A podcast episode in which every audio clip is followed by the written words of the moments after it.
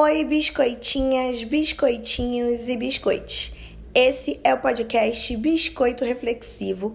Eu sou Áudio Arruda e o próximo áudio que vocês ouvirão é o episódio de número 13, retirado do Instagram. Quem sou eu?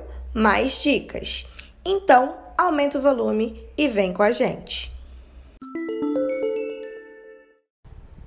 Biscoitinhos e biscoitinhas e biscoitos. Sejam bem-vindos a mais um biscoito reflexivo em quarentena. E para esse biscoito eu vim falar um pouquinho de mim, de quem eu sou e dessa minha cabeça maluca. E também, no finalzinho do vídeo, vou dar umas indicações muito legais que tem a ver com o tema de hoje, que é sobre o meu processo de reflexão, de onde vem, né? Essa pessoa que gosta de refletir e de compartilhar e como ela conversa com todas as outras pessoas que existem dentro de mim. E é disso que eu vim falar com vocês, porque eu acho que isso é importante, acho que esse é o momento.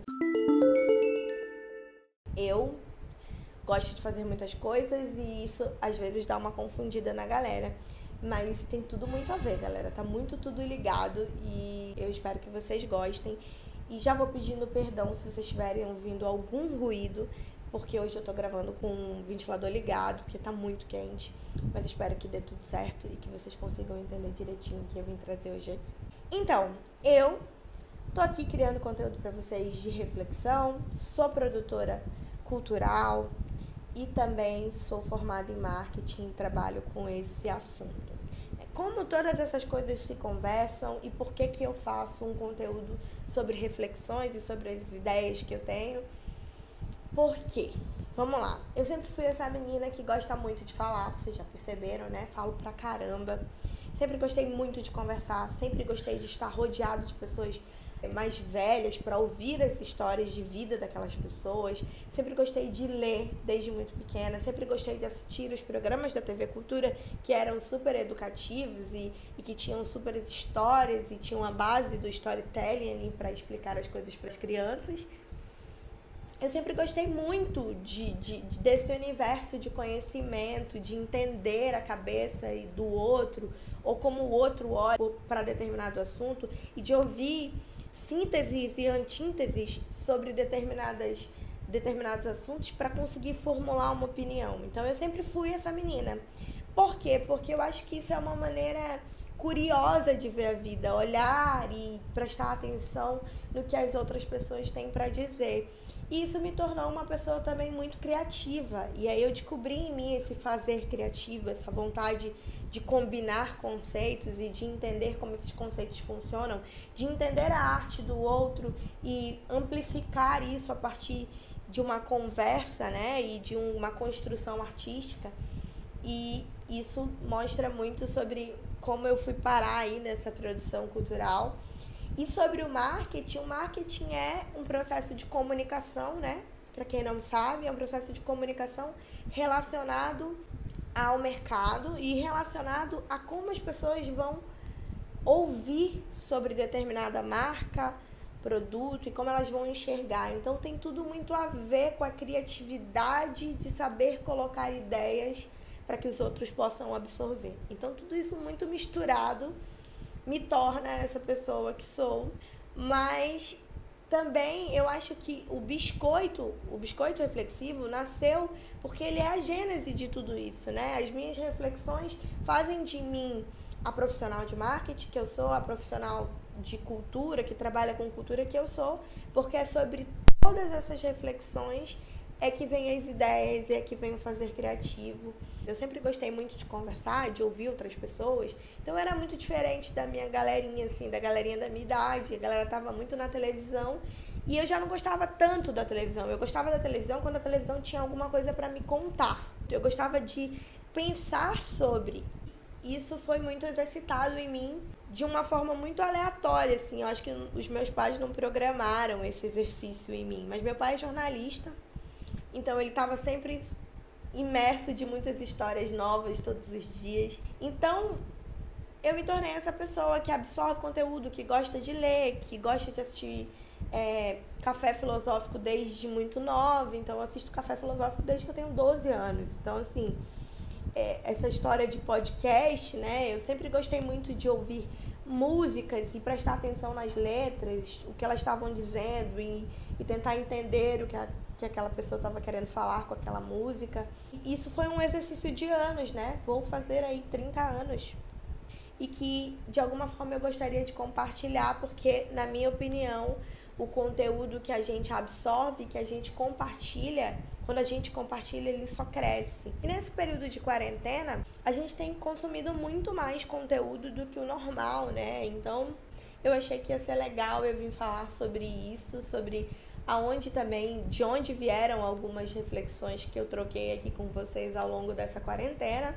E hoje eu acho que eu vou indicar umas coisinhas para vocês que tem a ver com com as minhas reflexões e principalmente é, que vocês entendam que a minha reflexão e como eu reflito passa por esse processo de absorver o conteúdo e de compartilhar.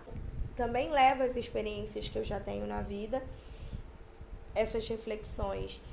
E nunca é, nunca é o bastante, né? Isso é muito importante, assim. É, eu sempre acho que eu não sei, então isso é que me instiga. Uma vez conversando com um amigo, ele falou essa frase, né? Eu gosto de saber que eu não sei. Essa frase fala muito de quem sou eu. É, eu gosto de saber que eu não sei, porque quando eu sei que eu não sei, eu busco mais, saber mais, conhecer mais. E eu não estou falando de conhecimento acadêmico, eu estou falando de vivência, de troca mesmo.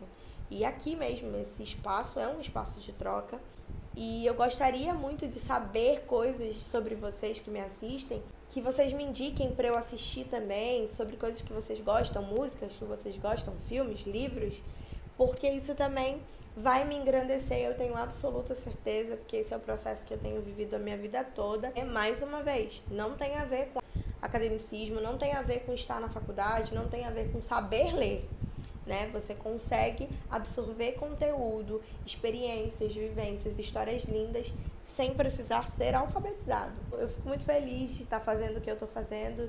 E esse é o motivo do biscoito. O motivo do biscoito é compartilhar essa pessoa que eu sou e essa minha mente que fica fervilhando de vez em quando, quase sempre.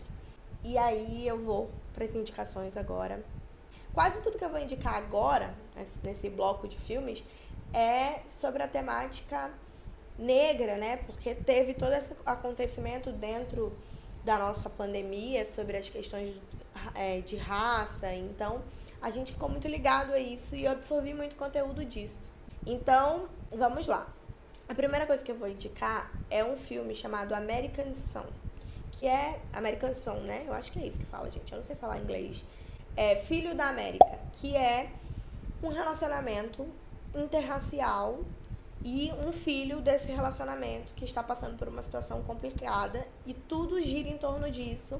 O filme tem uma locação e é assim uma boa reflexão. Assistam e me digam o que vocês acham, se vocês gostaram do filme e o que vocês pensam sobre o que vocês vão assistir nesse filme. É muito sobre a visão da, da mãe negra e do pai branco sobre toda essa situação. É muito massa. Eu gostei bastante. E essa indicação veio da Liz, então um beijo pra Liz, minha editora, que vai sofrer de novo pra editar esse vídeo.